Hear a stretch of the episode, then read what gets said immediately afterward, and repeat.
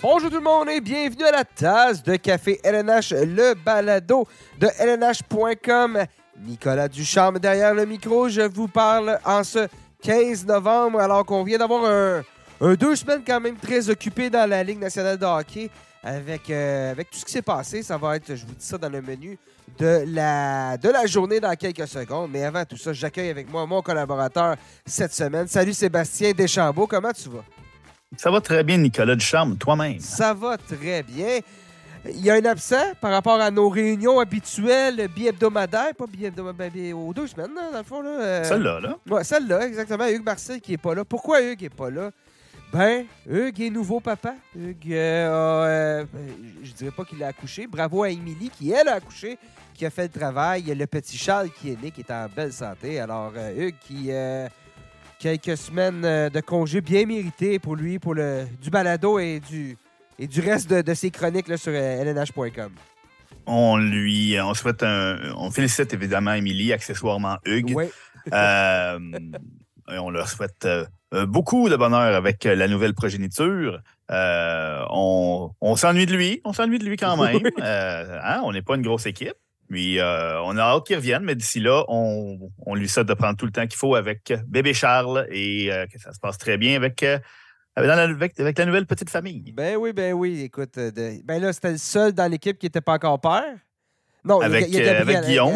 Avec, Guillaume et Gabriel, c'est vrai. Donc, ouais, c'est vrai. Donc, faut- Puis Robert, ils sont majeurs, là. Donc, euh, Bon, plus. Guillaume, lui, euh, pas la Guillaume, mais père, euh, Robert, lui, est rendu grand-père. Donc, c'est ça, il est euh, rendu grand. C'est une autre- On passe à l'autre étape. C'est ça, c'est une autre game.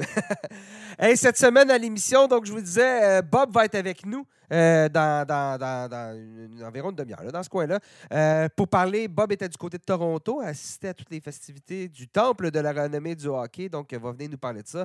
Va venir parler aussi des derniers matchs des Canadiens, ce qui s'en vient. Euh, nous, de notre côté, on va parler de la réunion des directeurs généraux de la LNH qui, se- tient en ce moment, qui se tient en ce moment, des possibilités de nouveaux règlements. Donc, on va, on va, on va discuter de ce qui s'est parlé là-bas, tour de l'actualité. Mais avant, on ouvre l'émission avec euh, la nouvelle de la semaine, euh, le congédiement de Jay Woodcroft, l'entraîneur-chef des Oilers d'Edmonton. Donc, un nouveau pilote, Chris Knobloch, qui s'amène derrière le banc des Oilers. Donc, c'est ce à quoi l'émission ressemble aujourd'hui.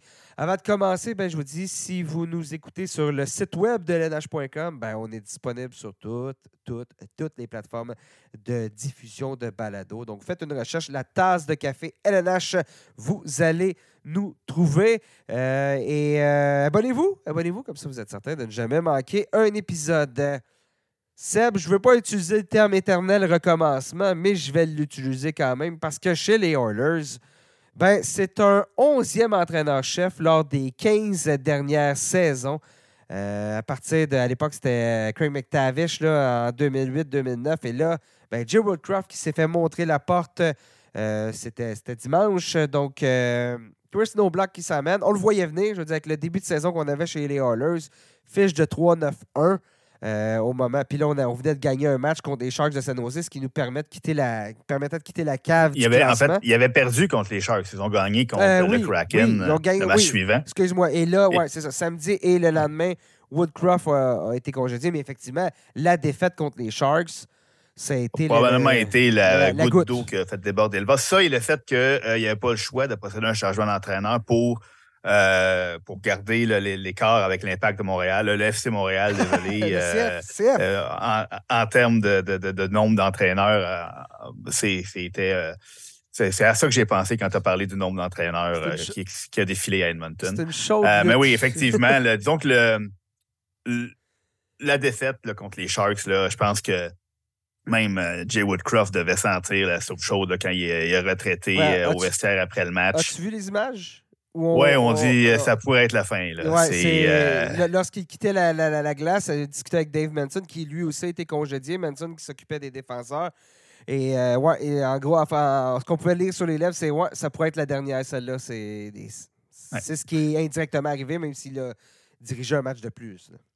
Oui, c'est ça. Puis, bon, je pense qu'on a vu que peu importe euh, l'issue de ce, de ce match supplémentaire, là, je pense qu'on était surtout en train de finaliser le- le- le- les détails là, de, de, de- de la transition. Là, on- même si les Oilers ont remporté ce match-là, euh, c'était euh, les, les carottes étaient cuites euh, dans son cas. Ouais, ironiquement, Jay Woodcroft se fait congédier alors qu'il a le meilleur pourcentage de victoires de l'histoire du club, l'histoire de la concession. Donc là, on inclut les années Gretzky, Mark Messier, Yari Coury, tout ça, nommez-les. Paul Coffey, Paul Coffey qui s'ajoute derrière le banc, donc il passe de conseiller spécial euh, Dara Katz, qui est le propriétaire euh, du côté des Oilers, devient entraîneur adjoint, va être responsable des défenseurs. Bon, euh, Woodcroft, j'ose pas dire. On a, je pense pas qu'on avait abandonné. Les joueurs avaient, tu qu'il avait perdu son vestiaire, puis c'est ce que c'est ce qui est sorti à la lumière des, entrevues qu'on a fait avec les joueurs. Mais comme Ken Allen a dit, a dit en conférence de presse, je ne pouvais pas me permettre d'attendre et voir s'il avait réellement perdu son vestiaire ou non. Je ne pouvais pas attendre 10 euh, matchs de plus. On se devait de prendre des décisions. Et la réalité, c'est que n'est pas le seul à prendre cette décision maintenant depuis qu'on a amené Jeff Jackson comme euh, chef des opérations euh, hockey du côté des Oilers. Les décisions se prennent à deux. Et j'ai l'impression que Ken Holland, qui est, qui est à sa dernière année de contrat en plus, là, lorsqu'on lui a dit ça va faire, n'a pas eu le choix d'obtempérer. Non, c'est ça. La situation est assez unique pour euh, plusieurs euh, raisons chez les Oilers. Là, on a parlé, c'est la dernière année de contrat de Ken Harlan. Donc, un directeur général qui écoule sa dernière année de contrat, c'est de plus en plus rare. Habituellement, on, tente de, prolonger le contrat avant qu'on entame la dernière ou ben on, remercie le DG pour pas justement qu'on arrive dans une situation où le DG dans sa, sa dernière année de contrat, donc un peu les, mains liées ou euh, peut-être la latitude nécessaire pour prendre des décisions à long terme. On a vu ce qui s'est passé euh, avec, euh, Carl Dubus à Toronto l'année dernière. Exactement. Donc, ça. ouvre la porte à des situations un peu plus, euh, disons, problématiques.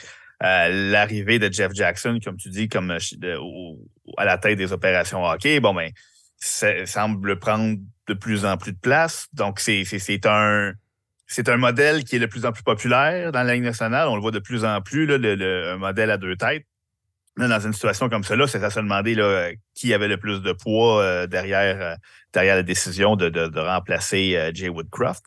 sur la glace, bien évidemment, ça ne se passait pas du tout comme on voulait à Edmonton. Plusieurs, là, plusieurs observateurs, plusieurs experts plaçaient les Oilers en finale de la Coupe Stanley ou champion de la Coupe Stanley cette, cette année.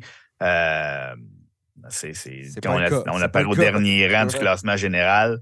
Euh, on est loin d'être euh, de, répondre aux attentes euh, qui étaient placées envers cette équipe-là. bon, les gardiens, ça a été un dossier. la production de Connor McDavid et de Leon Draisaitl, est-ce que McDavid est en pleine santé? On, sait qu'il a arrêté deux matchs. et Est revenu au jeu pour la classique héritage. Est-ce que si ça n'avait pas été un match extérieur, est-ce qu'il serait revenu au jeu aussi rapidement?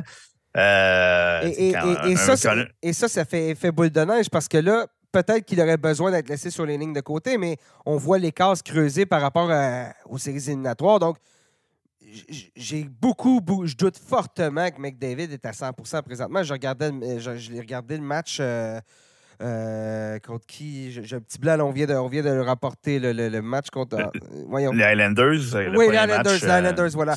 Premier match de Norblock, j'ai oublié l'équipe, c'était orange et bleu sur la patinoire des deux côtés. Mais et, je le regarde et je, trouve qu'il n'y a pas l'explosion, l'habileté habituellement qu'on voit chez McDavid. Donc, peut-être qu'il aurait besoin de quelques matchs de plus de repos. mais là, on ne peut pas. On peut pas présentement. Bon, c'est ça. Puis, c'est qu'un joueur comme Conor McDavid est limité à une passe en cinq matchs, n'a euh, pas marqué en huit matchs, c'est ça qu'il y a quelque chose en quelque part. Puis c'est pas juste une question de relation avec l'entraîneur ou quoi que ce soit. Euh, bon, Jay Woodcroft a, tenté d'imposer un nouveau système défensif aux, Oilers, en disant que c'était probablement par là que la, prochaine étape allait franchir à Edmonton.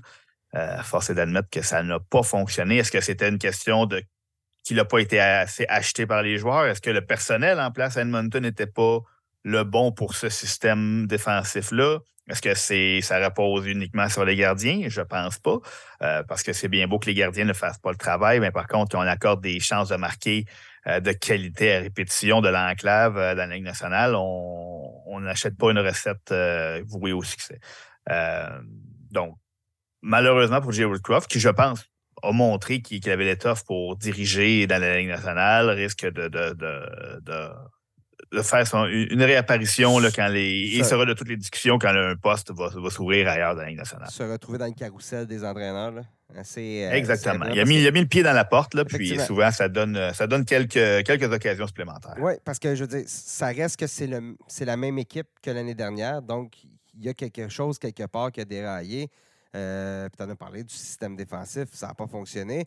On a envoyé Jack Campbell dans la Ligue américaine de hockey pour qu'il reprenne confiance. Ben, c'est pas le cas présentement. Trois défaites en trois matchs, moyenne de but accordée à 4,36, pourcentage d'arrêt à 819.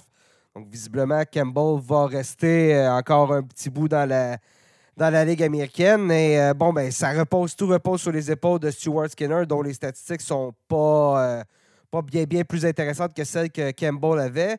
Je doute que. Mais, depuis deux matchs, par contre. non, on a gagné deux rencontres. C'est ça, exactement. Mais bon, à, ce moment-là, je doute que Calvin Pickard, vétéran des Ligues mineures, va être celui qui va apporter un va être le sauveur devant le filet. Donc, il reste encore beaucoup, beaucoup, beaucoup de questions à savoir si cette équipe-là est capable de se hisser en séries éliminatoires, si on est capable de remonter.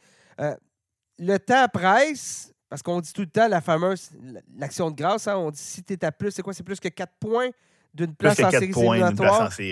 Donc, 4 points. C'est très rare que les. C'est ça. Je pense que, bon, on parle d'une moyenne de 14 équipes sur 16 qui se trouve dans le portrait des séries ou qui, qui parvient à, conserver sa place à partir de l'action de. Puis ceux qui sont à plus que 4 points, c'est euh, très rare qu'on on parvient à, rattraper ce retard. Donc, présentement, est à 8 points d'une place en séries éliminatoires. Les Blues de Saint-Louis qui, qui, ont 17 points en 14 matchs, euh, qui occupent la dernière place, la deuxième place de quatrième masse dans l'Ouest. Mais il reste beaucoup de temps. Puis je pense que s'il y a une équipe qui peut revenir en force, c'est les Oilers si on demeure en santé. Cette année, je ne m'attendais pas à une année similaire de la part de Ryan Nugent Hopkins que l'année dernière. Evander Kane me déçoit un peu. Euh, défensivement, bon, euh, Evan Bouchard, tout ça, on dirait qu'il il manque, il manque quelque, il manque. C'est une équipe qui, qui, qui, vit et qui meurt avec la qualité de son offensive. Puis je me demande si on va un jour trouver des solutions en défensive. Ben, c'est, euh, je pense que c'est un peu ce que, ce que, ce que Jay Woodcroft a fait comme constat, d'où sa volonté de changer le système défensif en se disant que peu importe ce qu'elle allait faire défensivement, l'équipe allait remplir le filet adverse. Euh, ça, c'est les, les, deux, les deux constats ont été mauvais. On n'a pas réglé les problèmes défensifs et puis l'offensive a arrêté de fonctionner. Euh, c'est comment je dirais ça? il y a des mauvaises séquences dans des saisons de toutes les équipes. Euh, les Oilers ont un très mauvais, une très mauvaise séquence de 10 matchs. Euh, elle aurait pu arriver au mois de décembre, puis ça aurait été moins inquiétant. Est-ce que si on a un, excellent. Tu sais, on s'en arrive aux fêtes et puis qu'on est euh, de retour à 500, cette équipe-là a toutes ses chances là, de, de, de, revenir, puis dans le portrait. Puis on n'a pas besoin de finir premier de sa section. Encore juste de faire, de, participer aux séries. Puis rendu là, on a vu l'année dernière et à de nombreuses occasions auparavant euh, qu'une fois qu'on est en série, tout peut arriver. Donc, euh, je suis pas mal sûr que l'équipe va finir au premier rang dans l'Ouest. C'est les, les Oilers qui sont en dernière place, en deuxième place à quatrième house. Euh, on ne sera pas heureux de se frotter aux Oilers dès la première ronde. Donc, c'est, comme tu dis, il reste beaucoup de temps.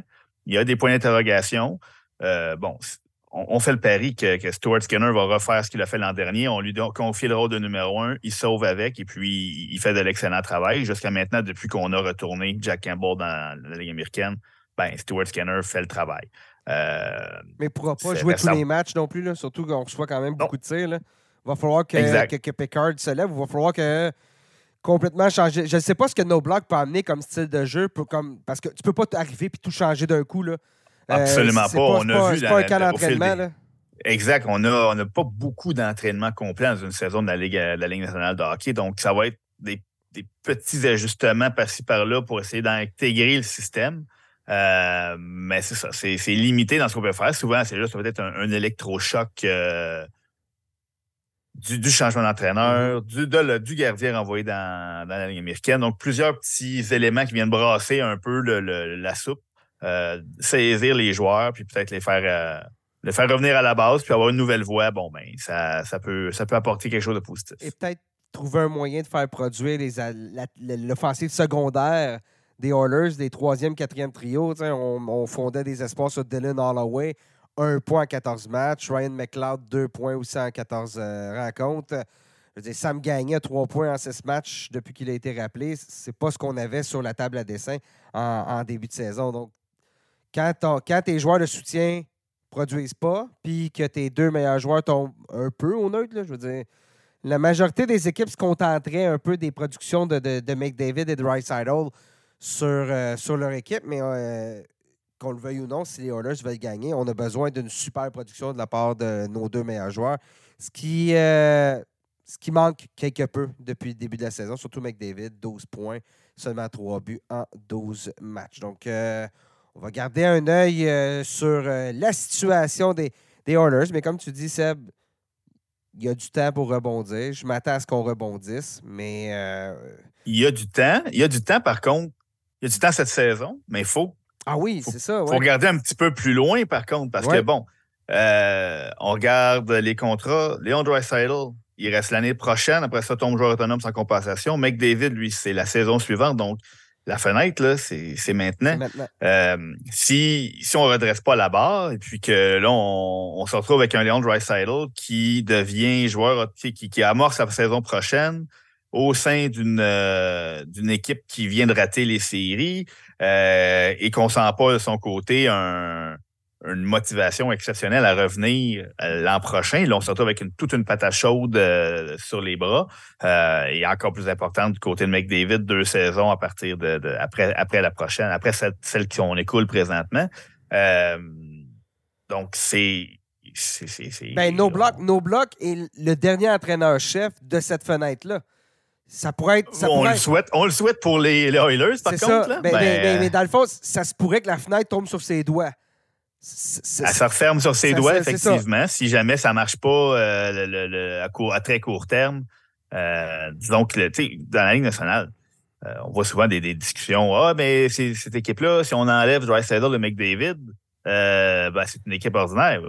Oui, effectivement, mais c'est vrai pour toutes les équipes de la Ligue nationale. Si on, leur enlève leurs deux meilleurs joueurs, n'importe quelle équipe de la Ligue nationale, si on enlève Kyle et Nathan McKinnon à l'Avalanche Colorado, c'est effectivement une équipe très ordinaire, puis on pourrait passer 32 équipes comme ça. Donc, cette équipe-là a été bâtie autour de Dry Saddle de McDavid. Euh, donc, ces deux joueurs-là, tout tourne autour d'eux, pour le meilleur et pour le pire. et s'ils décident que l'avenir pour eux ne passe plus par Edmonton à la fin de leur entente respective, euh, ben là, il va falloir prendre des décisions euh, assez importantes euh, à Edmonton. Mais bon, Écoute, imagine... le, temps n'est pas encore venu. On a encore du temps pour les convaincre et puis de redresser la barre puis faire en sorte que, que ça se prolonge dans leur cas. Puis encore là, comme on disait avec le Ken Allen qui est à sa dernière année de contrat, on pourrait se retrouver avec un nouveau DG, donc ça prend une nouvelle ligne de communication, puis tu dois négocier tes deux plus gros contrats de ton histoire depuis que Wayne Gretzky a été vendu aux Kings de Los Angeles. Euh, c'est des jours, euh, disons-le, le vent doit tourner assez rapidement à Edmonton pour justement calmer tout le monde puis essayer de trouver euh, un, peu, moins de vagues, hein? que ce soit un peu moins que la mer soit un peu moins agitée. Oui, la fameuse mer d'Edmonton, bien évidemment, très connue. Edmonton reconnu pour ses plages. On poursuit l'émission avec euh, notre invité. Vous le connaissez de toute façon. Là, il, écoute, il est là presque tout, le, ben, tout le monde le connaît. Ben oui, ben tout le monde connaît. Il est là à peu près un balado sur deux, si ce n'est pas deux balados sur deux. Robert Laflamme qui va se joindre à nous euh, pour parler. Bon, il était du côté de Toronto ce week-end pour les célébrations du Temple de la Renommée. Donc, euh, sept nouveaux intronisés du côté du, du, Temple, sept nouveaux immortels. Immortels si je puis dire, parce que Caroline Ouellette, euh, la hockeyeuse de l'équipe ben, Canada, la québécoise, multiple quatre médailles d'or olympiques, si je ne me trompe pas, qui a, fait son qui a été intronisée en compagnie euh, des gardiens Tom Barrasso, Henrik Lundqvist et Mike Vernon, ainsi que de l'entraîneur-chef Ken Hitchcock, l'attaquant Pierre Turgeon et l'ancien directeur général Pierre Lacroix, qui, lui, a été intronisé à titre posthume. Donc, pour en discuter, on a avec nous Robert Laflamme. Salut Robert! Salut Nicolas. Comment tu vas? Comment vas-tu? ça va, mon Bob? Comment ça va? Oui, oui, ça va bien, ça va bien. euh... Oui, parlons-en. Donc, euh, petit voyage au bout de la 401. Peut-être pas au bout, là. Euh, t'as pas été jusqu'à Windsor quand même, là, mais euh, petit voyage sur la 401 pour aller assister aux festivités du Temple de la Renommée. C'est toujours un événement une belle réunion, si je peux dire, euh, entre, les, entre les anciens, euh, les anciens joueurs de la. Il y, a- il y en a plusieurs. Il y en a plusieurs qui sont là pour euh, jouer le, euh, fameux match des anciens. On a de la sorte qui a lieu samedi, mais il y a beaucoup d'activités qui ont lieu avant ça, en particulier le vendredi. Euh, C'était une cuvée. Trouves-tu que c'était. T'en as couvert, c'est pas ta première cuvée que tu, couvres, mais trouves-tu pour le Québec, c'était quand même une, une cuvée assez, euh, assez spéciale, assez intéressante?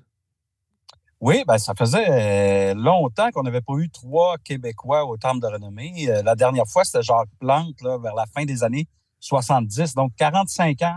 Euh, c'est euh, mon décompte est bon là, parce que j'ai fait la, la recherche en fin de semaine, qu'on n'avait pas vu ça. Puis c'était euh, c'était une grosse cuvée aussi parce qu'il y avait trois gardiens. Il y avait Ken Hitchcock, en plus de, de, de Pierre Lacroix, évidemment, de Caroline Ouellette et, et puis euh, aussi, oups, j'ai un blanc là. Mike, Mike Vernon Mike et Vernon. Tom Barrasso. Oui, voilà les gardiens. Oui, mais Pierre Turgeon, Pierre Pierre Turgeon. Ben oui, oui, oui. oui, c'est ça. Ben oui, je- j'allais oublier Pierre.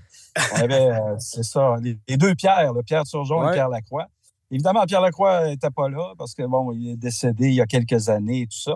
Mais euh, euh, Pierre euh, Turgeon était très content de faire sa- son entrée au temple en même temps que son agent, celui qui a été son agent là, euh, à ses débuts dans la Ligue nationale dans les années 80. Alors, tu sais, ça, ça a été une belle réunion entre les deux familles. Et puis, euh, c'est toujours festif euh, cette fin de semaine-là. Euh, évidemment, on est très...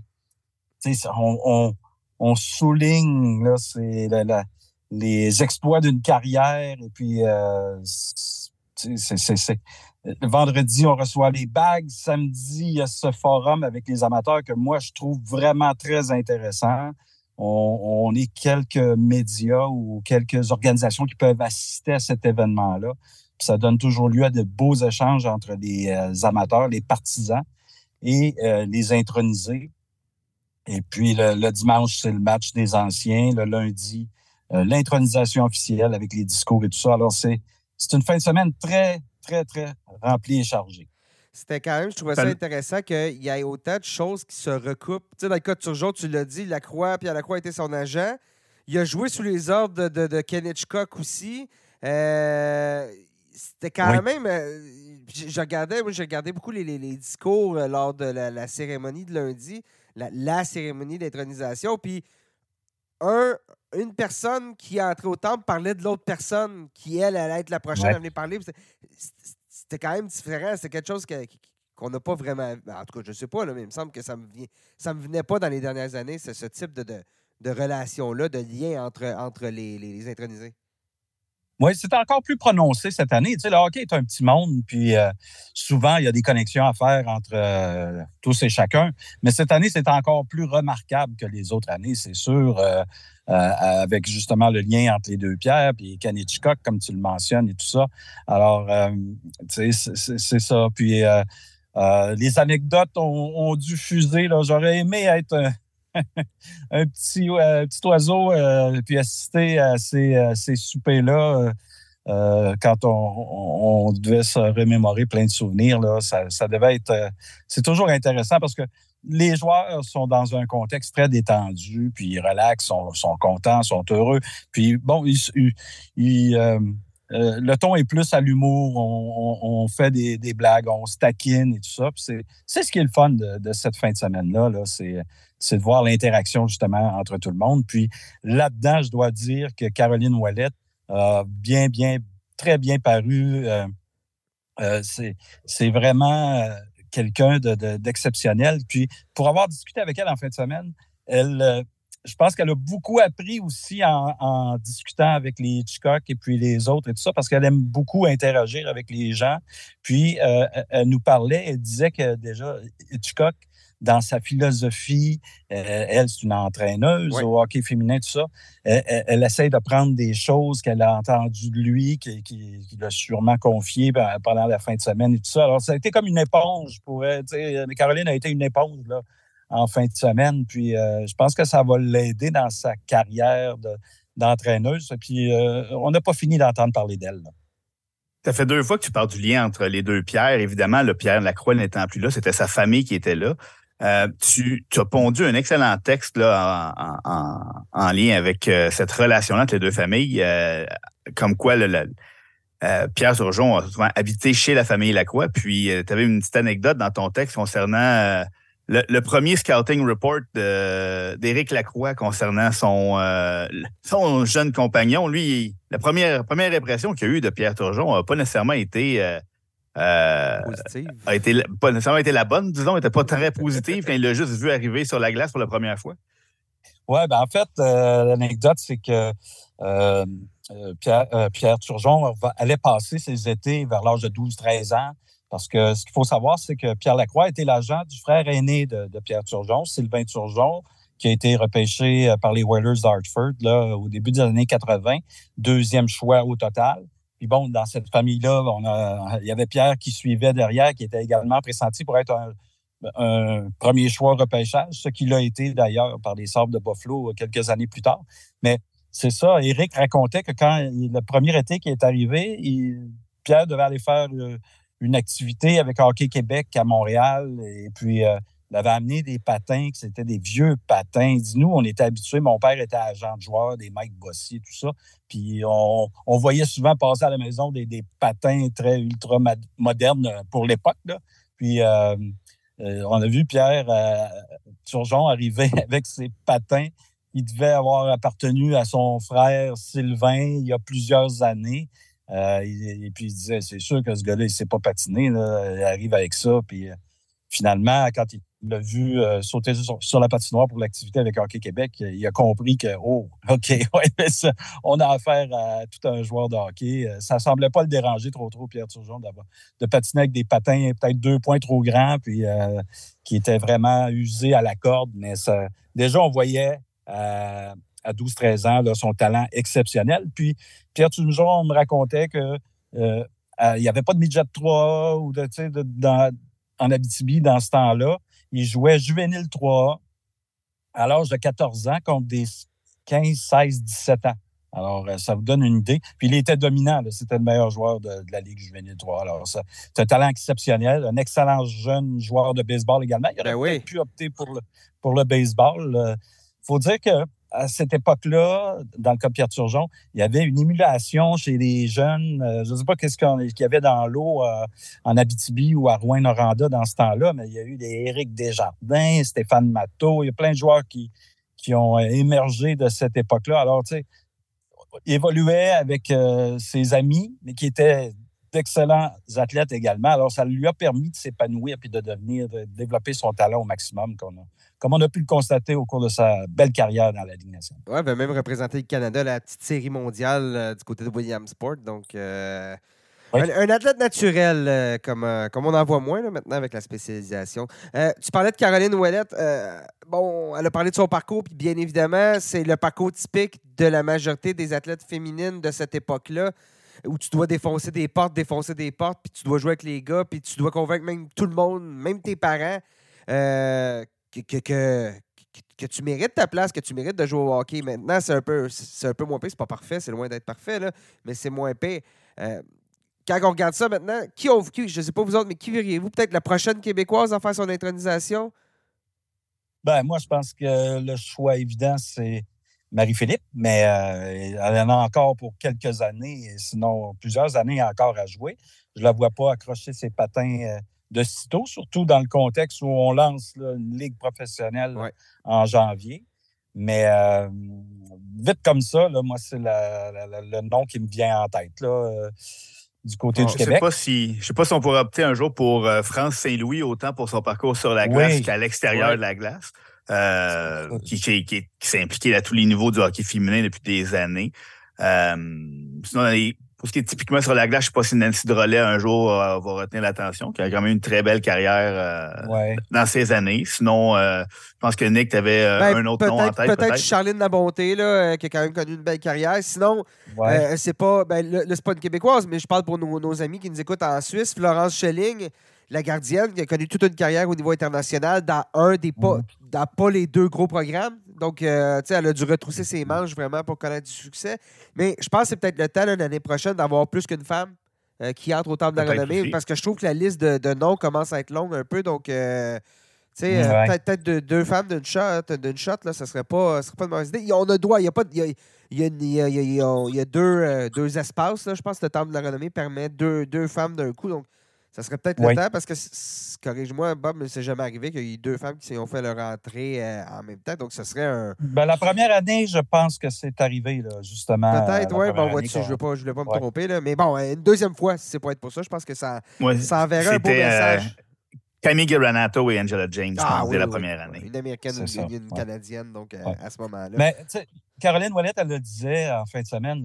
C'est moi qui ai l'heureuse élue en fin de semaine, mais il y a plein d'autres. Euh, puis peut-être qu'on pourrait se tourner du côté de l'Europe, euh, effectivement, parce que c'est beaucoup euh, des Américaines et des, et des Canadiennes. Puis Caroline disait en Europe aussi, il y a des pionnières qui travaillent fort pour que le hockey féminin évolue et tout ça, puis qui sont peut-être pas récompensées. Moi, je suis je me, je me considère privilégié, mais je suis très euh, consciente qu'il y en a plein d'autres autour de moi qui le mériteraient euh, autant, sinon plus. Là. Alors, euh, oui, effectivement, on a encore des, pas à faire de, ce côté-là, mais avec l'avenue de la Ligue professionnelle, on est, Caroline Ouellette est très encouragée de voir ça, puis se dit que ça va être vraiment un, tremplin là, pour le hockey féminin. C'est peut-être le dernier, le dernier coup là, qui manquait avant de, pouvoir propulser le sport là, à un rang plus élevé, tout ça. Alors, il euh, faudra voir, là, mais on est très, très confiant de ce côté-là. je lui ai dit à la blague, euh, à quand on va te voir comme entraîneuse dans cette ligue-là? Puis elle a eu un, sourire en coin. Elle m'a dit à suivre. Alors, c'est sûr que quand je vous dis qu'on n'a pas fini d'entendre parler d'elle, euh, c'est une jeune femme très brillante. Et puis, euh, à, discuter avec elle en fin de semaine, à bâton rompu et tout ça, j'avais le, sentiment d'entendre la Martin Saint-Louis féminine comme ah. entraîneuse. elle pense beaucoup. elle réfléchit beaucoup au sport puis à, tout ce qui entoure le hockey, tout ça. Alors, je pense que. Est-ce que, le sens, est-ce que le sens de la métaphore s'est développé que Martin Saint-Louis? Peut-être pas. je pense que Martin est dans une classe à part, là, quand même. Mais euh, elle, s'exprime très, très bien, là, euh, très éloquente. Et puis, euh, moi, vraiment, ça a été une. Ben, je la connaissais, mais dans ce contexte-là, en fin de semaine, ça a été une, révélation encore davantage pour moi. Au forum des, amateurs, lors de la période des questions, le, samedi, la fameuse séance, euh, elle a été vraiment spectaculaire. C'est, euh, chapeau à, Caroline, c'est pleinement mérité. C'est une ambassadrice du hockey pour le, hockey féminin hors pair. Tu parlais, euh, Bob, de Pierre Lacroix. bon, toi, tu l'as connu la dernière année des Nordiques, là, tu couvrais les Nordiques à, l'époque. Euh, bon, par la suite, parti au Colorado, tout ça. On connaît, on sait ce qui s'est passé, mais qu'est-ce qui faisait de lui un homme de hockey différent des autres? Ben, l'aspect familial, on a beaucoup parlé de ça. Puis moi, je vais vous conter une anecdote. Euh, j'ai connu Pierre, comme tu le mentionnes, la dernière année des Nordiques à Québec et tout ça. Et puis, euh, bon, les Nordiques s'en vont vers le Colorado et tout ça on coupe les liens en quelque sorte parce que, bon, Pierre s'en va travailler là-bas et tout ça. Mais remporte la Coupe cette année, la première année au Colorado. Puis euh, dans l'été qui suit, je reçois une enveloppe chez nous qui vient du, Colorado, de l'Avalanche. Puis c'est un souvenir un peu euh, de, la conquête. Euh, c'est pas grand-chose. C'est un, annuaire téléphonique, mais avec la photo de Joe Sakic sur le dessus, tenant une Coupe Stanley. Et puis, c'est envoyé dans une enveloppe jaune. Ça vient de, Pierre Lacroix, qui, même si je l'ai connu seulement qu'un an, on s'est parlé un peu avant quand il était agent et tout ça, elle a eu la délicatesse d'envoyer un petit, euh, un petit souvenir de la conquête euh, de l'Avalanche. Alors, c'est ça, Pierre Lacroix. Toutes ces petites attentions-là. Le, quand un joueur, Eric euh, me racontait que Adam Foote lui disait que l'une des premières personnes qui s'est présentée à l'hôpital à la naissance de son premier enfant, Cal Foote, qui, qui évolue dans le hockey professionnel, euh, ça a été Pierre Lacroix. C'est ça. Alors, euh, c'était un homme de cœur, un fin renard et fin négociateur qui, qui trouvait toujours une façon d'aller chercher ce qu'il voulait. Puis, euh, tu sais, comme agent, il, a été également excellent et même un pionnier. Au niveau de, de, cette profession-là. Puis après ça, ben, devient directeur général. Il remporte deux Coupes Stanley avec l'Avalanche du Colorado. Alors, je pense que sa nomination n'était qu'une question de temps. C'est juste malheureux qu'il ne puisse mm-hmm. pas avoir été là ou assister à ça. Parce que comme la famille le disait, il aurait vraiment, c'est un homme qui restait toujours en retrait, mais il aurait sûrement euh, euh, été plus à l'aise sous les projecteurs cette fois-ci. Et puis, je peux vous dire que la famille, la Croix qui était toute là, euh, le vendredi, j'ai pu tous les rencontrer. Eric, que je connais bien parce qu'il a été également à Las Vegas lors de la première saison des Golden Knights. Et puis, euh, on avait pu se côtoyer en série tout le long. Et puis, euh, Colombe, euh, l'ancienne épouse de Pierre qui, était là, Martin, le fils aîné, et puis Max, que j'ai rencontré, qui est le fils aîné également d'Éric, un jeune gardien de 19 ans là, qui va aller à Boston College. Boston University. Boston University. Fais attention, là, fais pas. Fais pas d'accident national dans le Massachusetts. Là. Alors, tu sais, lui était vraiment euh, intéressant à, jaser également. ouais, son, son, discours, je trouve qu'il y avait un super travail lundi. Même quelques petits mots en français euh, de sa part. On sait, comprend le français, mais il, me disait je ne suis pas à l'aise de, de, le parler, mais je comprends tout ce que. Parce que lui, il est né aux États-Unis, finalement, ouais, Max. Alors, euh, un gentil garçon. Euh, on passe, écoute, euh, il y a eu d'autres, bon, les gardiens aussi qui ont fait leur entrée, mais on, passe. De toute façon, on a une panoplie de textes sur le site web de lnh.com si les gens voulaient aller lire, la section Temple de la renommée, là, sur, euh, sur Henrik Lundqvist, Tom Barrasso et Mike, Vernon. Voyons, je l'oublie tout le temps, Mike Vernon. Lui, lui, euh, lui, s'est senti oublié aussi pendant longtemps parce que je ça fait un petit bout qu'il est à la retraite. Mike Vernon, finalement, a reçu l'appel du Temple. On revient à Montréal. On va parler un petit peu du, des Canadiens. Euh, Bob, euh, vu que tu n'arrêtes jamais, tu étais à la couverture hier du match contre les Flames. Deuxième défaite de suite pour le CH. T'as-tu, sens-tu que la victoire contre les Bruins de samedi a peut-être un peu encore on a laissé beaucoup d'émotions dans ce match-là, puis parfois, il faut que tu te replaces un petit peu, puis il faut que tu reviennes aux bases, puis c'est ce qui s'est passé. Pas, pas un manque d'effort, mais juste un manque euh, d'exécution, puis un manque d'opportunisme. Ben, en fait, c'est surtout un manque de finition, ouais, dans le cas du match euh, d'hier, parce que je pense qu'on aurait mérité un meilleur euh, résultat. On, est, a dominé au chapitre des lancers. Mark Strom a été excellent. alors, tu sais, comme Martin Saint-Louis disait après le match, faut continuer euh, de cette façon. C'est on, martèle qu'il faut fournir l'effort, l'implication et tout ça. Puis, on pose la question à Martin Saint-Louis, est-ce que c'est un peu décourageant quand on n'obtient pas les résultats? Ben, il au contraire, si on voit que euh, ça marche, qu'on peut avoir des résultats, alors pourquoi ne pas continuer dans cette voie-là? Alors, c'est une jeune équipe, ça demeure les Canadiens une jeune équipe, qu'elle soit 7-7 et 2 en ce moment, c'est très bon. Là, on n'aurait peut-être pas euh, parié là-dessus en début de saison. Euh, c'est sûr que là, euh, faut être patient puis voir qu'est-ce qui, va, qui va se passer dans les prochaines semaines. Mais cette équipe-là, comme Slavkovski, on voit des, des signes encourageants.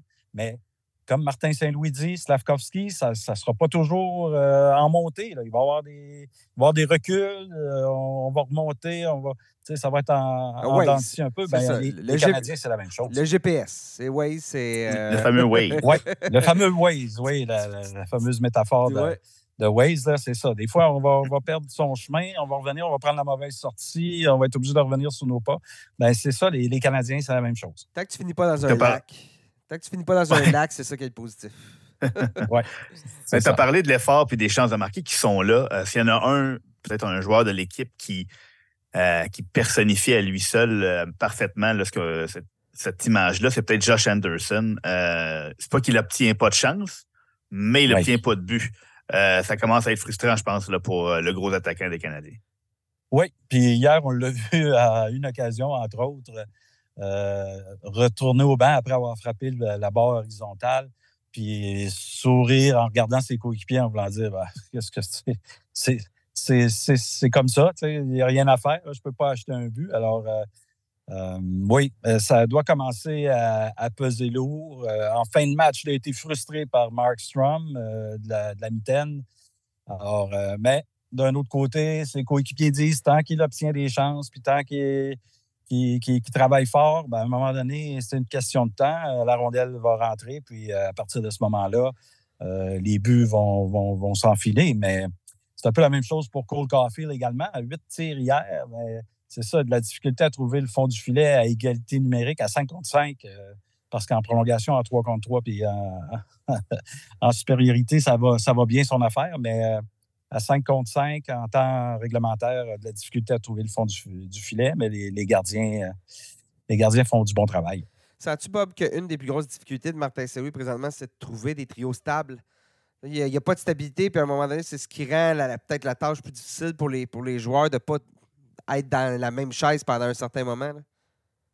Ben, quand même, au niveau de la stabilité, il, a changé dernièrement. Il a, enlevé Caulfield et Suzuki ensemble. Vorak est revenu au jeu aussi. C'est ça qui joue. Oui, mais Dvorak vient de revenir au jeu, alors il fallait l'insérer, tout ça. C'est sûr que bon, il en a profité pour pour euh, modifier certains trucs, mais c'est pas. Euh, on peut pas dire qu'il change à outrance euh, ses trios depuis le début de la saison. il y a des blessés, mais bon, non, je pense que c'est juste une question de, continuer, de garder le processus, un fameux processus, on parle toujours de ça. Il faut garder le cap sur, le, processus, puis espérer. mais c'est une jeune équipe qui finira pas dans les premières places de sa section. Ça, on s'entend. Mais tu as parlé de, blessés. On, se rend compte dans le hockey d'aujourd'hui qu'on mise de plus en plus sur des duos stables que des mm-hmm. trios stables. Puis mm-hmm. la blessure de, Kirby Dak est comme venue jeter. on avait comme identifié peut-être un duo entre Slavkowski et Dak qui semblait très bien fonctionner. On en avait un autre avec euh, Suzuki et Caulfield. Et le fait qu'un de ces deux duos-là n'a pas, pas, duré deux matchs, euh, c'est mm. peut-être ce qui, ce qui, explique en grande partie la difficulté d'avoir euh, cette, euh, cette chimie qui s'est installée là, au sein des autres trios là, pour, euh, pour venir soutenir le, seul duo qui restait, puis qu'on était obligé de séparer. Oui, puis il y a Sean Monahan qui fait très bien au centre parce que, tu sais, ben oui, Dax, ça, ça, fait mal, mais si Monahan, on pouvait, on avait pu l'insérer aux côtés de Suzuki et Caulfield, on aurait eu euh, un, excellent trio, d'après moi. Mais bon, Martin Saint-Louis préfère le garder au centre, puis avec Pearson et Gallagher, ça va super bien. ce trio de vieux-là fait, fait le travail. Alors, tant que ce trio-là va fonctionner, Harvey Pinard sur la 4 avec euh, Ilonen et, Evans, euh, c'est un bon trio qui a connu un bon match hier aussi. Alors, euh, quand même, on, trouve une certaine un certain équilibre dans les trios, mais euh, bon, en défense, on demeure jeune encore, puis bon, c'est plus difficile un peu pour Jacky cette saison, deuxième saison. On, craignait que justement euh, la deuxième saison soit plus difficile pour certains jeunes défenseurs. Si pour euh, Goulet, c'est pas le cas, ben, on voit que pour Albert Jacky, c'est peut-être un petit peu plus laborieux, mais c'est ça. Ce sont des jeunes qui, apprennent sur le tas, puis euh, faut, on n'a pas le choix d'être patient avec eux. S'il y en a un que la patience commence à être plus difficile à avoir, c'est Jonathan Huberdeau chez les Flames. Euh, hier encore a été blanchi, a seulement 3 points à ses 11 derniers matchs, 7 points en 15 euh, rencontres depuis le début de la saison. chez les Flames, est-ce qu'on commence à se poser de sérieuses questions là, quant à Huberdeau? Bon, l'année dernière, avec Darryl Sutter, ça n'a pas fonctionné, mais là, ça ne fonctionne pas plus avec Ryan Oscar. Oui, ben, j'imagine qu'on s'en pose des questions, mais on ne le dira pas publiquement. Euh, d'ailleurs, l'entraîneur lui a passé un message il y a quelques matchs en le mm-hmm. clouant au banc pour euh, toute une période. Alors, euh, c'est certain qu'on ne doit pas être content de, son travail. hier, contre les Canadiens, il a été très peu visible. En fin de match, là, il a tenté un, tir au but qui aurait qui a raté la cible. Mais sinon, pour le reste, euh, à un moment donné, euh, j'étais avec euh, Guillaume Lepage, mon jeune collègue, puis on se disait, Jonathan, Huberdo est où ce soir? Là, on ne l'avait presque pas vu. Là. Alors, c'est, un joueur qui manque cruellement de confiance en ce moment, qui a besoin de trouver, de retrouver ses repères. Comment il va le faire? Ben, c'est en redoublant d'ardeur, puis en travaillant fort. Euh, on l'a pas remarqué euh, à ce chapitre-là mardi au Centre Bell. Alors, je pense qu'il y a encore beaucoup, beaucoup de travail à faire, mais il y a tellement de talent. Puis à 30 ans, la vie ne fait que commencer. On n'est pas supposé d'être déjà sur le déclin. Alors, on souhaite à Jonathan qu'il puisse, puisse retrouver le plaisir de jouer, puis se, remettre à amasser des points à la tonne. Des poolers, sûrement, qu'il jouent. Les euh, champions de la Coupe Stanley qui s'amènent en ville jeudi, les Golden Knights euh, qui euh, affrontent les Canadiens. Par contre, Golden Knights, là, on commence un petit peu à retomber de notre nuage. Trois défaites en quatre matchs. Notre seule victoire, c'était contre les Sharks de San Jose. Tu sens-tu, bon, je sais pas, ce matin, non, c'est ça, ils ont pratiqué ce matin, là, mais tu étais, du côté de Brossard, mais tu t'attends à quoi de cette équipe-là avec ce qu'on vit présentement? Est-ce que le, le, rebondissement, le, retour en force se fait demain soir? Ben, il faudra voir, mais des fois, euh, quand on connaît des petits passages à vide comme ça, ça, se prolonge. Mais c'était prévisible. Il ne ben fallait, pas, fallait pas croire que les Golden Knights allaient connaître une saison, la, la Bruins de Boston, la, saison dernière. Euh, cette équipe-là, mais quand même, demeure des champions de la Coupe Stanley en titre. Et puis, il va, va, va amasser sa part de points d'ici la fin de la saison. Mais bon, au cours d'un calendrier de 82 matchs, ça arrive des, petits, euh, des, petits, des petits creux de vague. Mais euh, bon, si les Canadiens euh, fournissent l'effort et s'impliquent comme ils l'ont fait mardi, peut-être que le résultat sera différent pour eux. Mais, Ou comme la dernière fois qu'ils se sont frottés au Golden Knights à Vegas, ça avait été une très belle opposition de la oui, oui, Oui, oui, oui, oui, oui, très bon match là-bas qui s'était terminé en prolongation. Euh, ou en fusillade, mais en tout cas en temps additionnel. Euh, alors, euh, oui, c'est ça. les Canadiens, quand il y a un défi comme ça, habituellement répondent présent. Alors, ça, ça va, moi, d'après moi, ça va donner un excellent match. Quand on savoir qui va gagner, il faudra, faudra le regarder pour le savoir. J'ai hâte de voir parce que Jonathan marche ça, pas de points ces quatre derniers matchs. Là, tu reviens au Québec, tu joues, tu joues devant la famille. Ouais. Euh, euh, tu parlais de poolers. moi, je mettrais un bon vieux 2 là, sur Jonathan Marchessault demain. Là. Ouais, ouais, il aime ça, euh, Jonathan, au Québec et tout ça. C'est son type. Ça va le nourrir, ça. C'est ça, son type de défi qu'il aime, qu'il aime bien relever. Robert, merci d'avoir été avec nous aujourd'hui. Ça m'a fait plaisir, les gars. On, merci, Robert. On t'avait dit 10 minutes, ben ça va en avoir pris presque 30. Ben oui, pas de problème. Comme d'habitude. Comme d'habitude. Comme d'habitude, Quand on se met à jaser, on n'arrête pas. C'est ça. Hey, merci encore, Bob. Ça va? Salut, Bob. Bye. Seb, euh, on poursuit le balado en faisant un petit tour de l'actualité, ce qui se passe aux quatre coins de la LNH. Tout d'abord, réunion des directeurs généraux de la Ligue euh, du côté de Toronto euh, cette semaine. Quelques changements possibles au règlement ont été, euh, ont été étudiés. Je pense que le plus intéressant, c'est possiblement ce qui va se passer avec les prolongations. Euh, ce qu'on se rend compte du côté de la, Ligue, des observateurs, et vous aussi à la maison, j'imagine, c'est comment le jeu en prolongation a évolué dans les dernières années. Souviens-toi, lorsque ça a commencé, la prolongation en 3 contre 3, c'était euh, du jeu assez rapide, assez spectaculaire. J'ai juste run and gun qu'on appelle. Bon, le but était tout le temps de se lancer à l'attaque. Tandis que maintenant, une fois qu'on prend le contrôle de la rondelle, on tourne en rond un petit peu. Là. On tourne, on tourne pour s'assurer de garder la, la, possession de la rondelle. On revient en zone neutre, on revient dans notre propre zone, on passe à notre gardien parfois. Ce qui change un peu l'aspect du jeu. Euh, on préfère beaucoup attaquer avec de la vitesse plutôt qu'établir un jeu en zone offensive. Euh, puis on veut surtout pas se faire prendre justement en fond de territoire. Donc là, certains directeurs généraux, certaines personnes commencent à se demander est-ce que c'est ce qu'on devrait faire? Est-ce qu'il y aurait possibilité d'adopter des règlements pour venir un petit peu contrecarrer ça? Et on s'est possiblement inspiré du basketball. Peut-être, effectivement. Les, deux propositions ressemblent beaucoup, comme tu dis, à ce qui se fait au basketball. Donc, ne pas, ne pas avoir le droit de revenir euh, de l'autre côté de, de, la ligne rouge volontairement euh, en possession de rondelle une fois qu'on l'a traversé. Euh, l'ajout d'un chronomètre pour qui donne un, temps pour, le, pour décocher un tir, le, shot, clock, bon Ça, ouais. Exact. bon, de un, il faut, faut, faut, comprendre que l'avènement de la prolongation 3 contre 3 a fonctionné si l'objectif était de réduire le nombre de matchs qui se décidaient en fusillade. bon, avant l'avènement de la prolongation à 3 contre 3, c'était 65,5% des matchs en fait, c'était 33,2% des matchs qui se terminaient en prolongation.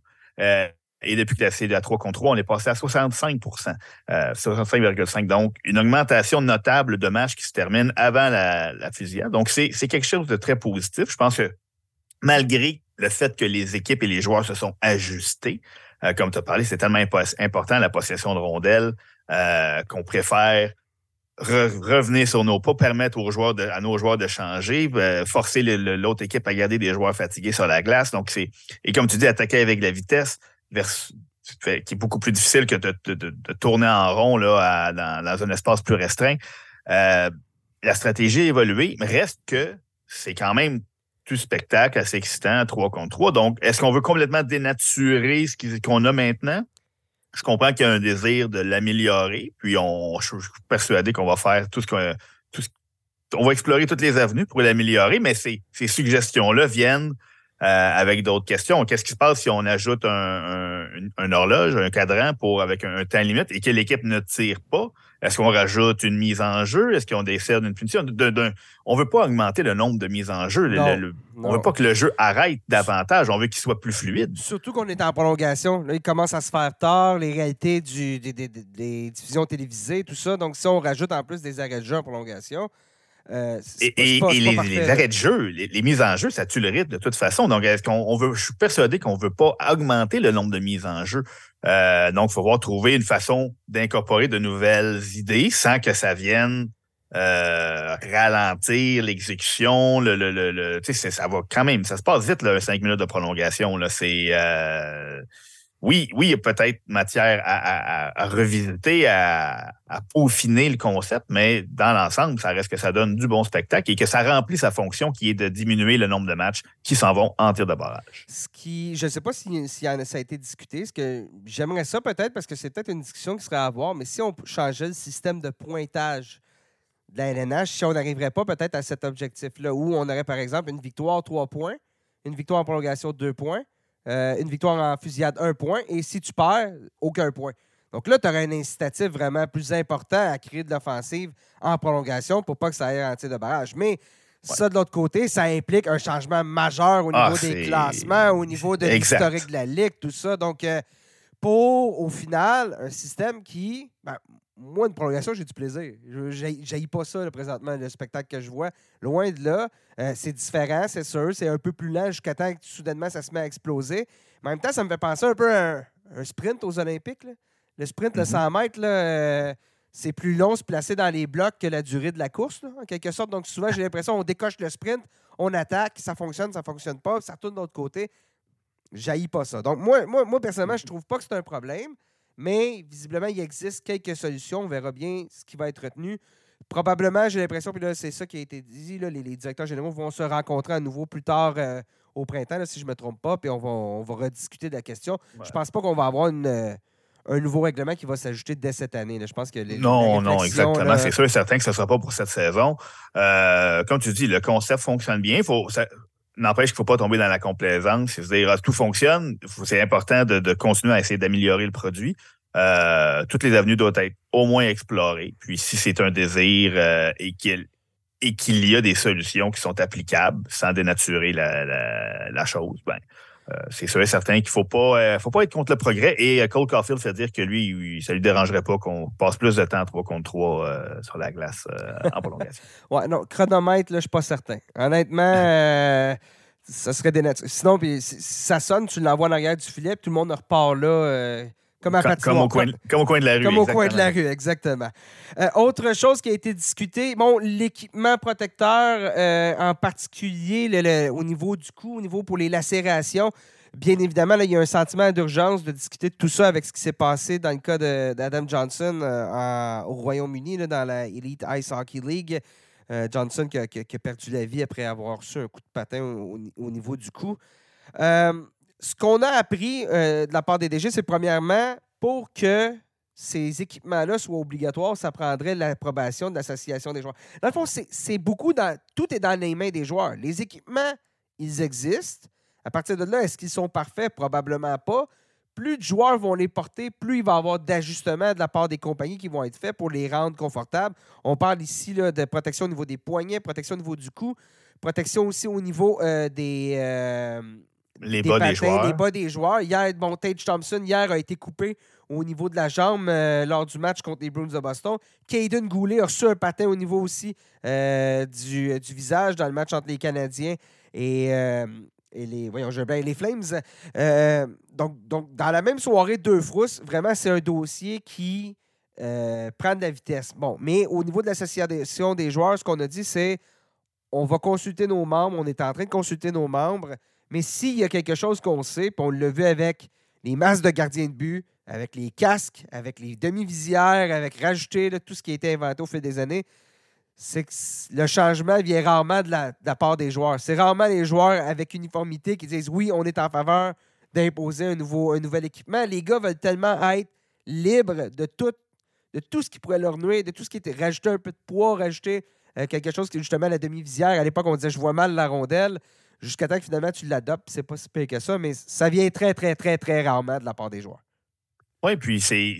Puis c'est un peu, euh, quand on y pense, là, euh, même Martin Saint-Louis en parlait, de l'époque de la demi-visière, euh, il, s'est dit jamais je vais jouer avec ça, puis il a mangé une petite blessure au visage, puis il aurait ça l'adopter, puis c'était sûr et certain qu'elle n'allait pas, pas revenir en arrière. Puis des fois, ça prend un incident malheureux comme celui d'Adam Johnson. on a vu déjà dans leur propre chef plusieurs joueurs adopter le, protège-coup à l'entraînement. Certains l'ont fait en match. Donc, c'est euh, c'est sûr et certain que tant et aussi longtemps qu'on n'aura pas une obligation de le porter, et si on se fie au passé, ça, vient, ça risque de venir avec une clause grand-père, donc euh, les joueurs qui sont déjà dans la Ligue nationale n'auront euh, pas besoin de l'adopter, mais tous ceux qui vont accéder. Puis on regarde là, au Québec, jusqu'à la Ligue, jusqu'à dans la Ligue de hockey junior majeur du Québec, c'est obligatoire. Dans tout le hockey mineur, en Europe, je pense que c'est aussi obligatoire. Certaines autres provinces canadiennes aux États-Unis, ça l'est peut-être moins longtemps.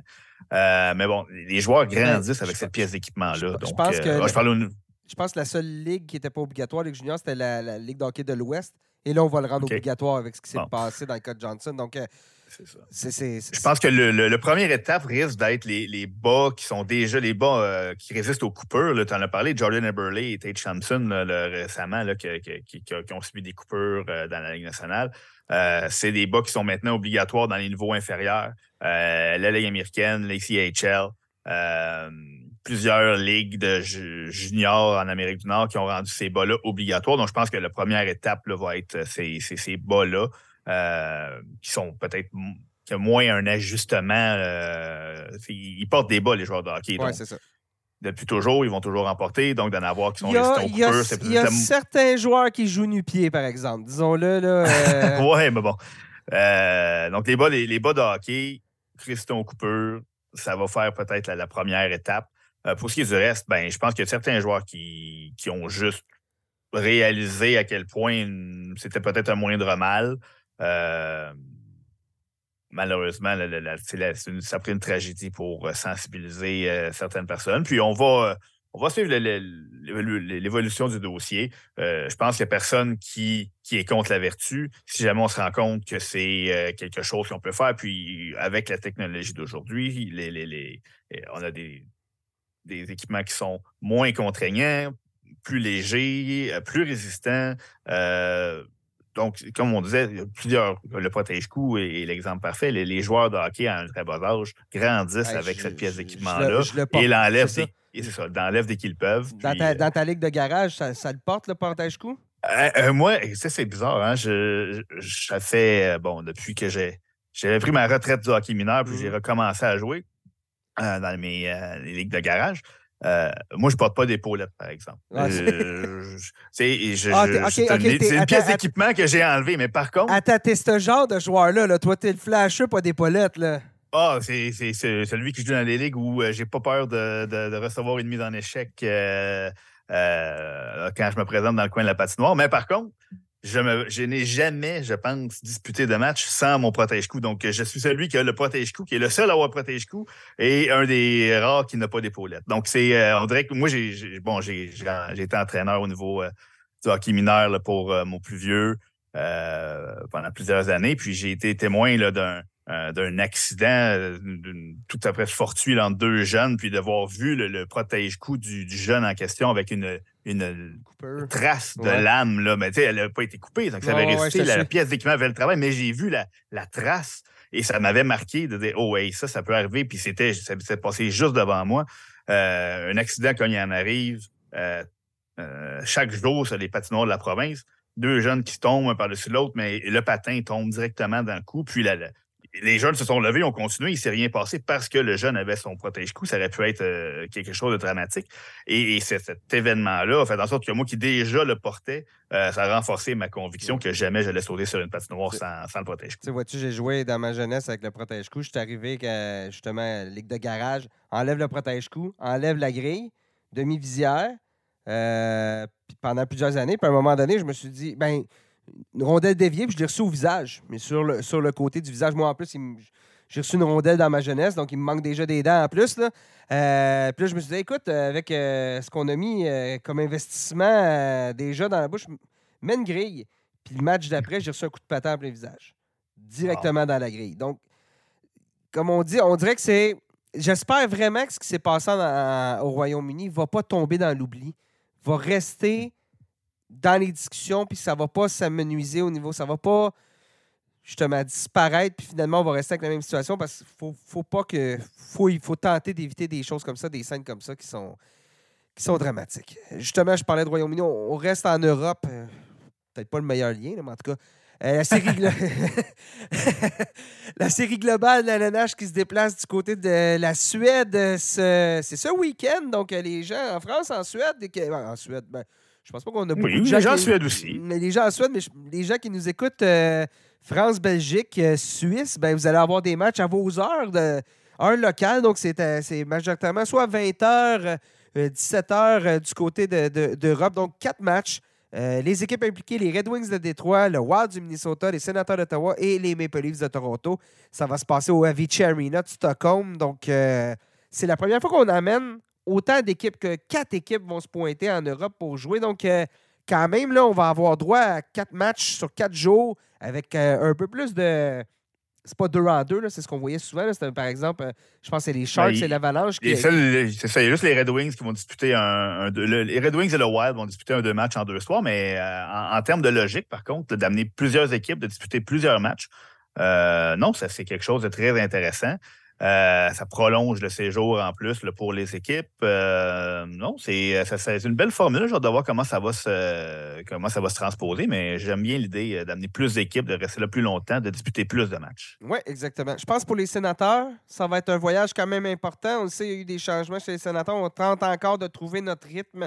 aller sur la route comme ça, tout le monde ensemble, c'est une bonne façon, surtout quand tu es dans un as le temps de faire des visites parce que les sénateurs jouent jeudi, rejouent samedi. Je ne sais pas si on revient dimanche, on revient lundi ou peu importe, mais euh, c'est une bonne façon de faire du, trouver un peu de chimie dans l'équipe, peut-être replacer des choses.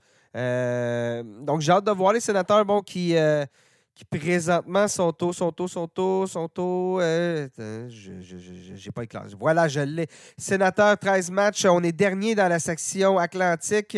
On est à. On est quand même là. Euh, justement, on est à seulement 4 points d'une place en séries éliminatoires avec 3 matchs en. Euh, non, excuse-moi. Un match en main sur les Penguins de Pittsburgh qui ont 16 points, 4 points. Donc, on est encore vraiment dans la zone euh, où on peut aisément se battre, on peut aisément réduire l'écart, mais bon, on, se doit de mettre les choses en place rapidement, donc c'est peut-être le moment.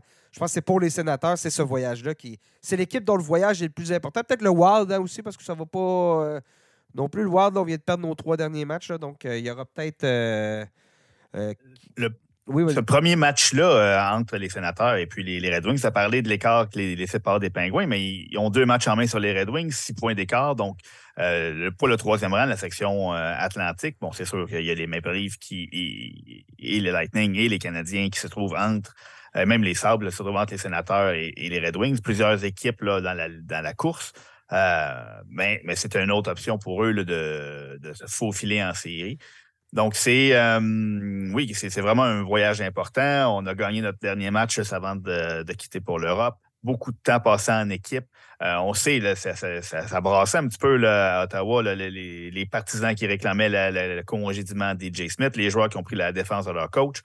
de se retrouver loin comme ça, devant des partisans qui sont très heureux juste de voir du hockey de la Ligue nationale, tout, va être, tout va être positif. passer du temps en équipe. ça, peut, être un point tournant dans cette saison. Des bonnes pour les sénateurs. boulettes au, au, dîner aussi. Là. Eh oui, une petite visite au Ikea local. Puis, ça, puis non. on a des bons guides, par contre. Daniel Alfredson, qui a fait le voyage avec l'équipe, euh, saute sur la patinoire. Euh, bon, il y a des joueurs suédois, Anton Forsberg, Erik Brandstrom. Euh, plusieurs joueurs européens aussi. L'exemple, je pense aux Finlandais, comme le gardien Jonas Korpisalo, la, Finlande qui, est limitrophe de la Suède, donc c'est tout près. donc, plusieurs joueurs européens vont voir la famille, les amis. non, ça va être une belle expérience pour, pour les joueurs et deux matchs très, très importants pour l'organisation. Exactement.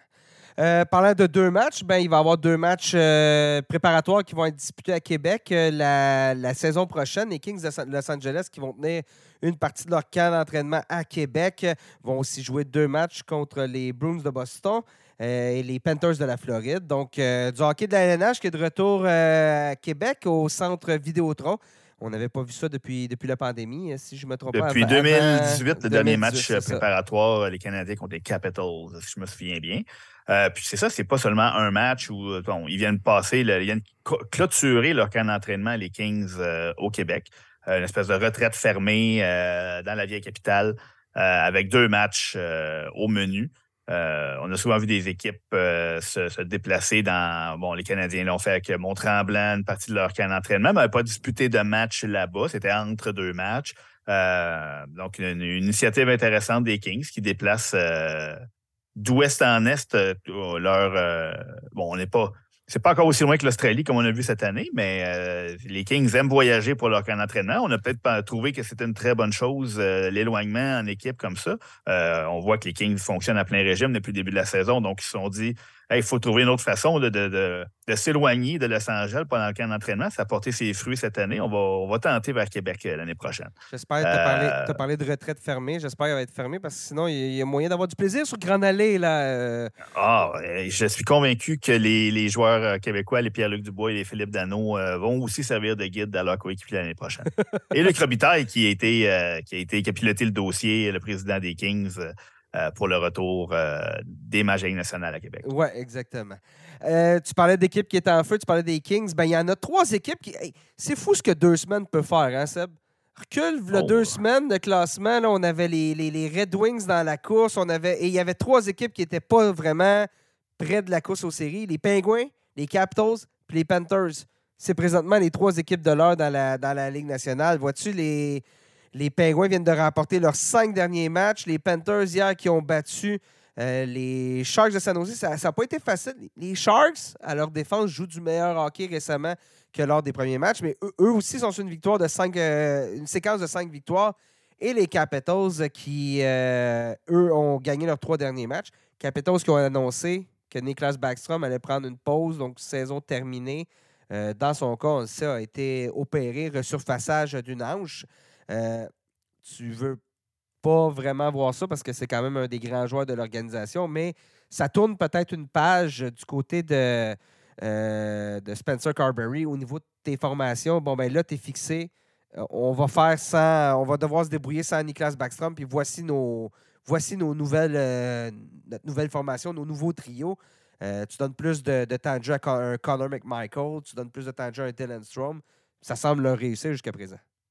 Ben, disons que c'est pas euh, c'est pas nécessairement leur, euh, leur attaque qui, qui, les, qui mène l'équipe. Là, présentement, là, le, euh, les Capitals, qui a un peu à la surprise générale, ne marquent pas. ont une des, des, une des attaques les plus anémiques de la Ligue nationale avec seulement je vais retrouver ça, ça sera pas très long avec euh, seulement 2,36 buts par match. Euh, par contre, on fait très belle figure euh, défensivement avec 2,64 buts accordés par match. ça les place au, à égalité au septième rang de la Ligue nationale. Donc, c'est un changement de, paradigme un peu là, chez les Capitals. On est habitué de remplir le filet adverse puis d'essayer de gagner des matchs un peu plus offensifs.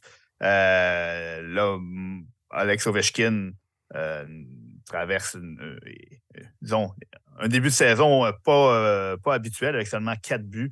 Euh, dont un seul sur le jeu de puissance en 14 matchs. C'est quand même le meilleur pointeur de l'équipe avec 11 points en 14 matchs.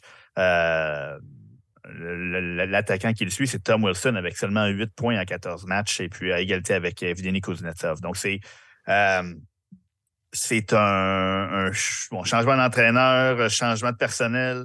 Euh, on, fait la place un petit peu aux jeunes. C'était une espèce de transition, mais là, euh, nous, on, les, lecteurs sont sûrement au courant qu'on publie un excitant Super 16, qui est notre classement des 16 équipes de l'heure dans la Ligue nationale. Puis, cette semaine, on, on, a fait ça juste avant le, balado, de s'affairer faire notre classement. Puis là, de voir la le rendement des Capitals, alors qu'on dit depuis, euh, quand même un petit bout, il ne marque pas, Alex Ovechkin a de la difficulté, ben, Niklas Backstrom euh, prend une pause pour se rendre compte que les Capitals, ben, ben ça va bien, les Capitals, ça, va même très bien.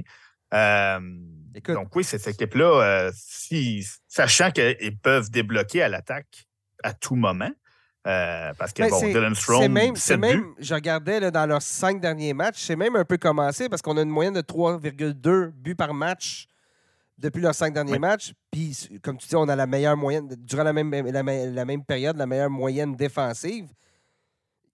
Il y a des éléments à place. C'est que j'ai de la misère à, à, voir les Capitals en raison de leur saison d'année dernière. J'ai de la misère à les imaginer encore comme une menace offensive ou euh, une ben, menace, une menace point. C'est ça, tu sais, puis on, le voit, tu sais, quand on enlève un, un Niklas Backstrom, là, on regarde, oh, OK, la ligne de centre, euh, elle vient d'un coup un petit peu moins impressionnante. Bon, Dylan Strom euh, a marqué à son dernier match, mais c'était un long passage à vide avant ça. Il a marqué ses six autres buts dans l'espace de trois matchs. là, on va faire un peu plus de place à des Connor McMichael. Euh, Vinny Kuznetsov, on ne sait jamais, jamais capable du meilleur comme du pire. Euh, donc, c'est difficile de, prendre un joueur comme Niklas Backstrom et de le retirer et de se dire Ah, ben les Capitals sont quand même en bonne posture, mais. il, y avait un euh, point en neuf matchs, Backstrom, cette année. Donc, exact. C'était pas lui qui faisait la différence. Plus à ce moment-là, c'est qu'un Niklas Backstrom, on, le met dans des situations où on veut qu'il produise, on le met avec des bons joueurs. Puis là, si lui tire le, trio vers le bas, ben c'est des décisions, qui sont plus difficiles à prendre pour un entraîneur, de le séparer des meilleurs attaquants de l'équipe. Donc, en, se retirant de lui-même, mais ben, sans dire que c'est un mal pour un bien, disons que ça, donne peut-être plus de latitude à l'entraîneur de, faire des combinaisons qui vont fonctionner plutôt que d'essayer de faire fonctionner un des meilleurs joueurs de l'histoire de cette équipe-là chez les Pingouins, moi, je suis pas surpris qu'on ait repris du mieux parce que lors de. Je pense que c'est la dernière émission. Si je ne me trompe pas, on parlait et on regardait les, au niveau des statistiques euh, avancées, le, le, Corsi, bon, le pourcentage de, de, et tout ça. Les Pingouins étaient comme l'équipe la, plus malchanceuse de la ligue. Crosby était parmi les joueurs les plus malchanceux avec Eric Carson. Tu avais Brian Ross qui était. Je pense que c'était le top 3. Je pense que c'était Genzel, Crosby et euh, Eric Carson qui étaient le top 3 dans la ligue. Donc tu te dis, si on retrouve juste, on a juste un. On retombe dans la moyenne, ben ça va, ça va. Déjà là, on va avoir des meilleurs résultats. Puis depuis ce temps-là, ben regardez, euh, nos cinq derniers matchs, Crosby a 9 points, 5 buts, Genzel 4 buts, 9 points, Rick Carson 9 points aussi, Malkin 6 points, 5 matchs. Donc on a, au total, on a 6 joueurs qui fonctionnent à un rythme d'au moins un point par match. Ça vient de se replacer. Puis même devant le filet. Puis là, euh, devant le filet, Tristan Jerry, euh, il y a eu des hauts et des bas depuis le début de la saison. Mais il a signé 4 des 5 victoires. Et en plus, ben, euh, il a une moyenne, un taux d'efficacité à 955. Donc, vraiment, du, côté de, du côté Jarry, la question, c'est est-ce que ça va durer? C'est tout à ça dans, le cas de Jarry. On a vu que, on sait que Tristan Jarry, en santé, en pleine possession de ses moyens, est un très bon gardien de la Ligue nationale. Euh, a eu de la difficulté, par contre, à rester en santé au cours des dernières années. Il est tombé au combat il n'y a pas longtemps, une blessure euh, vraiment malchanceuse, euh, contact en même temps qu'un tir qui a fait en sorte que la rondelle l'a atteint au visage. Donc, c'est n'est pas le genre de choses qu'on veut voir. Mais bon, il est revenu au jeu et, il n'a pas perdu du tout de, de son aplomb. Euh, c'est aussi la matière, comme tu l'as dit, les Pingouins jouaient mieux que leur fiche l'indiquait.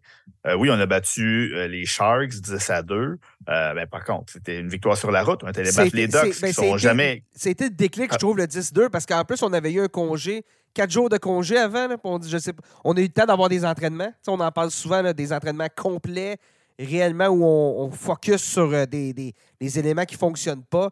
Ben, je ne sais pas si c'est ça le déclic, mais visiblement, ben, ce 10-2-là à San Jose, là, ça, ça, a été euh, salvateur. Ça fait du bien. Oui. Puis on s'entend, c'était une séquence qui arrivait après, après cinq défaites en six matchs, donc trois sur quatre à domicile. Donc il fallait, fallait, bouger, il fallait qu'il se passe quelque chose. Euh, mais puis on est allé sur la route, sur la côte ouest. On a balayé les Sharks, les Ducks, qui ne sont pas une, équipe facile euh, à battre par les temps qui courent, et les Kings, qui sont une des puissances de la Ligue cette année. On a disposé à domicile, après ça, par blanchissage des sables de, Buffalo, et on a battu les, Blue Jackets à l'étranger encore une fois. Donc, c'est les deux blanchissages, ça, va, bien. On, trouve on trouve son rythme. Euh, à Pittsburgh. C'est une mauvaise nouvelle pour le reste euh, de la Ligue et surtout de l'Association de l'Est. Mais bon, là, on va voir si ça va tenir parce que leur prochain match, c'est les prochains, les prochains adversaires les Devils, les Hurricanes, les Golden Knights et les Rangers. Euh, puis, les, puis les Maple Leafs qui s'en viennent pas longtemps. Oui, les Maple Leafs qui suivent avec un, petit repos, mais en plus, on va affronter les Sabres, mais on va avoir deux matchs en deux jours dans, dans, la grande région de Toronto, là, autour du, du lac Ontario, les Grands Lacs, le, plus à l'est.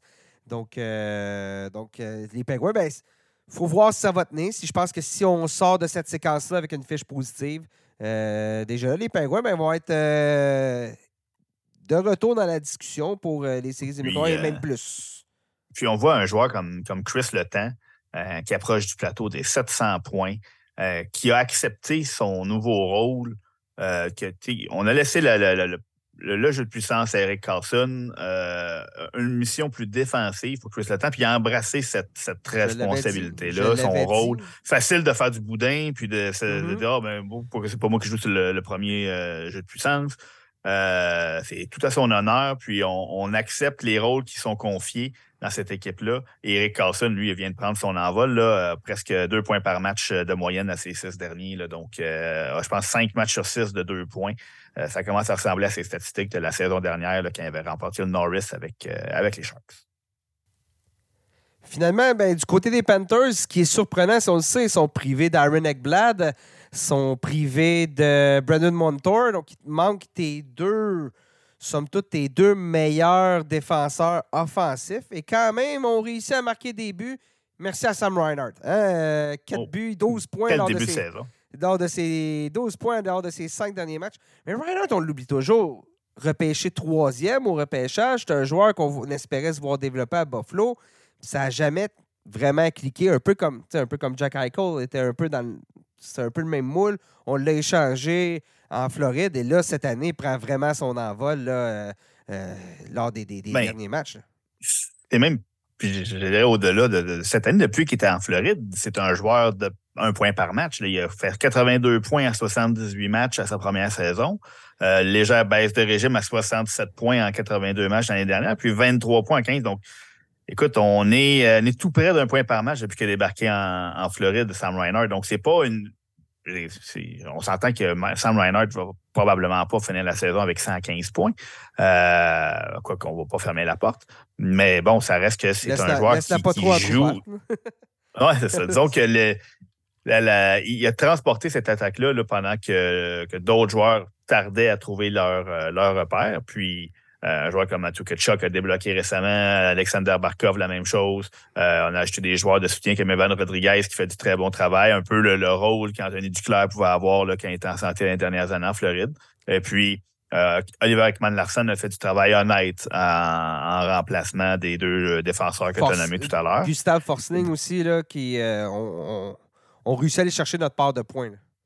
Oui, puis c'est. Moi, personnellement, je pensais que euh, l'absence de ces deux joueurs-là et le long, le long parcours l'année dernière, les blessures qui avaient, qui avaient comme affligé Matthew Ketchuk, par exemple, je pensais qu'on allait prendre plus de temps à reprendre leur rythme et qu'ils allaient leur peut-être leur coûter une place en série. Donc, euh, de les voir si bien faire en l'absence de leurs deux piliers à la ligne bleue, euh, c'est vraiment quelque chose qui devrait inquiéter les, euh, les équipes de l'Association de l'Est parce que euh, ça ne peut aller qu'en s'améliorant quand nos, deux défenseurs vont être de retour. Parce qu'on se disait, si les Panthers sont capables de juste se maintenir proches de la dernière place qui donne accès aux séries dans l'Est, quand, bon, on disait quoi, mi-décembre à peu près pour avec Blad, Montour, oh, début janvier, dans ces coins-là. À quelque part dans le mois de décembre. C'est ça. Un cadeau de Noël. Deux cadeaux de Noël peut-être pour les Panthers. Mais, mais, justement, là, on fait plus que ce maintenant. On est deuxième dans la section atlantique. On a trois points d'avance sur les, les, Red Wings qui sont, qui sont troisième, les Maple Leafs aussi qui sont dans le portrait. Donc, la seule chose qui me chicote, puis ça me chicote toujours chez les Panthers, c'est au niveau du jeu défensif. On donne quand même trois buts en moyenne par match. Oui, on marque beaucoup, mais on donne trois buts par match. Regardez les statistiques de Bobrovski. Présentement, vous avez Bobrovski dans votre pool. Si c'est seulement les victoires qui comptent, vous êtes heureux. Si les statistiques périphériques euh, comptent aussi, vous l'êtes un peu moins. Taux d'efficacité à 888. Puis Anthony Stolarz, euh, c'est pas vraiment mieux. Là. c'est durant la séquence gagnante, les statistiques que je vous ai données. Puis Stoller, c'est pas mieux. Donc, euh, je garde quand même un bémol, mais somme toute, présentement, ça va très bien là, pour, euh, pour la troupe de Paul Maurice. Donc. Euh, puis c'est des choses qui peuvent se régler en partie avec le retour de, tes deux meilleurs défenseurs. Techniquement, oui, mais ça reste deux défenseurs offensifs. après ça, c'est comment. Je suis curieux de voir ce que Ekman Larson va faire dans un rôle beaucoup plus défensif on le sait, ça n'a pas été facile dans les, dernières années pour lui. Euh, les Canucks ont racheté son contrat. Donc, euh, il va avoir un gros ajustement à faire, mais somme toute, tout va bien là, du, côté de, du côté de Sunrise. Hey Seb, merci d'avoir été sur euh, le balado aujourd'hui. Mais merci à toi, Nick. C'est ainsi qu'on conclut cet épisode. Merci à Robert Laflamme qui était avec nous plus tôt. Donc, chers auditeurs, ben, suivez-nous. Il faut aussi Abonnez-vous, suivez-nous sur euh, peu importe les plateformes de diffusion où vous nous écoutez. Comme ça, vous êtes certain de jamais manquer un balado. Suivez-nous sur les réseaux sociaux aussi. LNH euh, sur euh, Facebook, LNH le FR sur Twitter. Même chose sur Twitter, X, peu importe. sur Threads. Et ben, suivez-nous sur le site Internet parce que là, on va voir justement, si vous êtes, si vous êtes parmi nos amis européens qui nous écoutent, on va avoir des textes, beaucoup de textes à venir sur la série globale. Merci encore d'avoir été là et on se reparle très bientôt.